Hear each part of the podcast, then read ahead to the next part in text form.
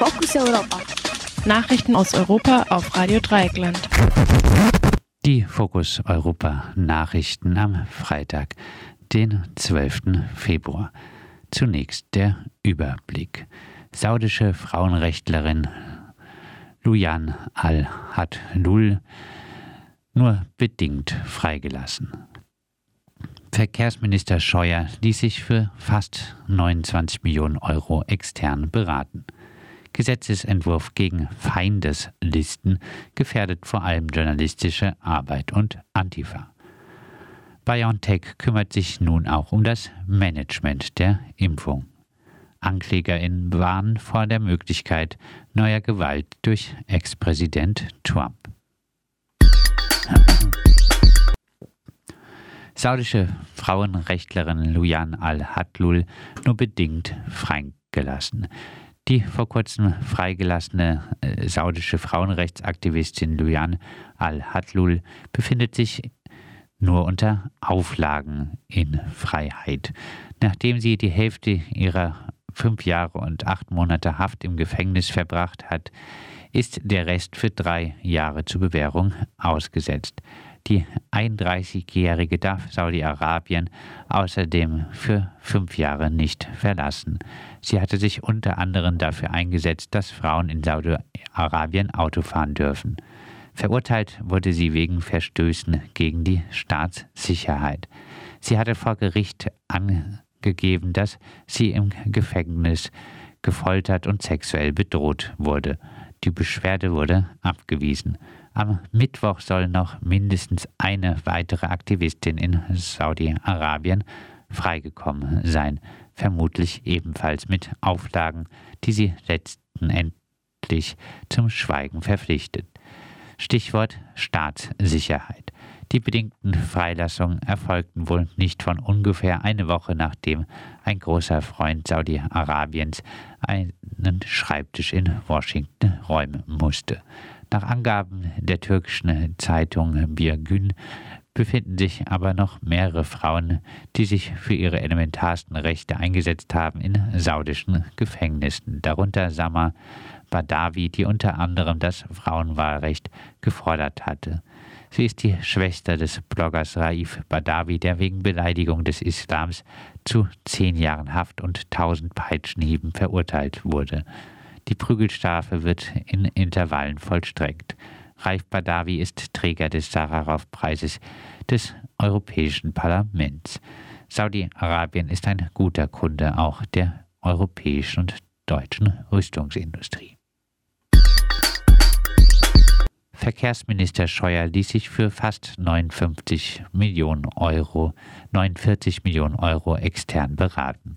Nach einer Aufstellung, die die Bundestagsfraktion der Grünen angefordert hat, hat sich der Verkehrsminister Andreas Scheuer im Jahr 2019 für 48 Millionen und 700.000 Euro extern beraten lassen. Ob diese Steuergelder gut angelegt waren, lässt sich angesichts des Debakels mit der teuer gescheiterten Pkw-Maut einer an Formfedern gescheiterten Novellierung des Straßen, der Straßenverkehrsordnung und Ähnlichen bezweifeln.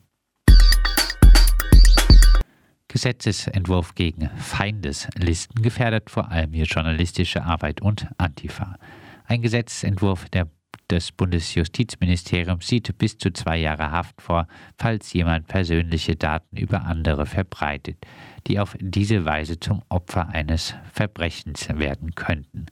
Wenn es sich dabei um nicht allgemein zugängliche Daten handelt, steigt der Strafraum auf bis zu drei Jahre. Das Gesetzesvorhaben richtet sich insbesondere gegen in der rechten Szene aufgetauchte Feindeslisten.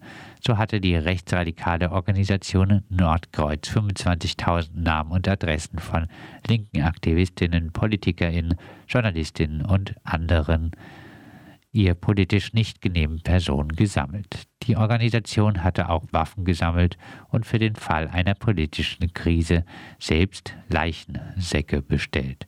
Das Bundeskriminalamt wandte sich trotzdem gegen Bezeichnungen wie Todesliste oder auch nur Feindesliste für die Sammlung von Nordkreuz.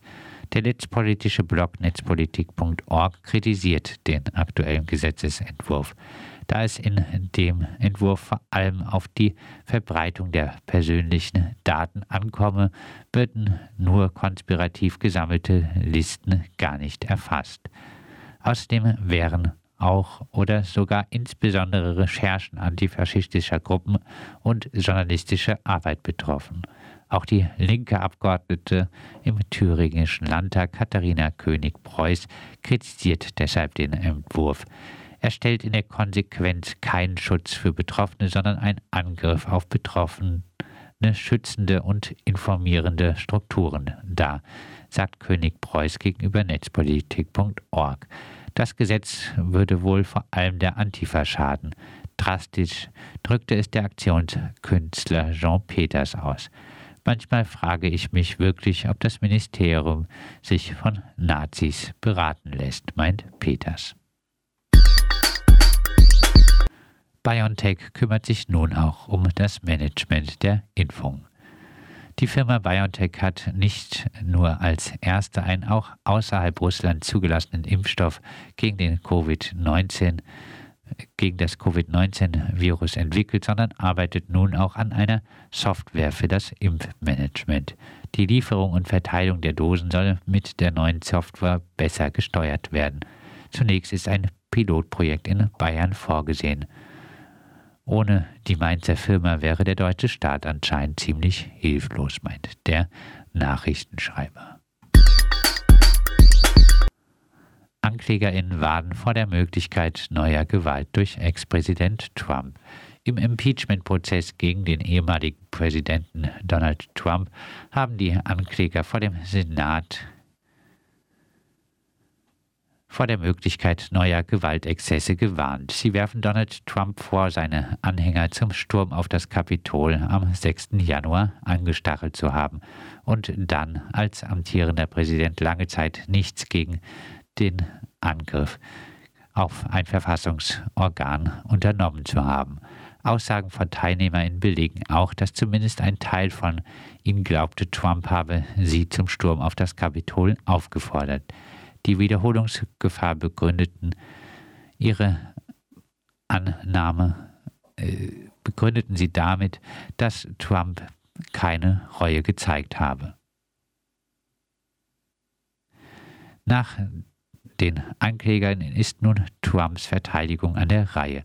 Bei einer Abstimmung zu Beginn des Verfahrens hatten sich die meisten republikanischen Senatoren auf den Standpunkt gestellt, das Verfahren sei verfassungswidrig. Da Trump nicht mehr Präsident sei, könne man auch keine Amtsenthebungsverfahren gegen ihn führen. Ähnliche Verfahren gegen hohe Mitglieder der Exekutive hat es allerdings auch schon nach deren Entlassung gegeben. Außerdem könnte die demokratische Mehrheit nach einer Verurteilung Trumps ihm auch das passive Wahlrecht entziehen.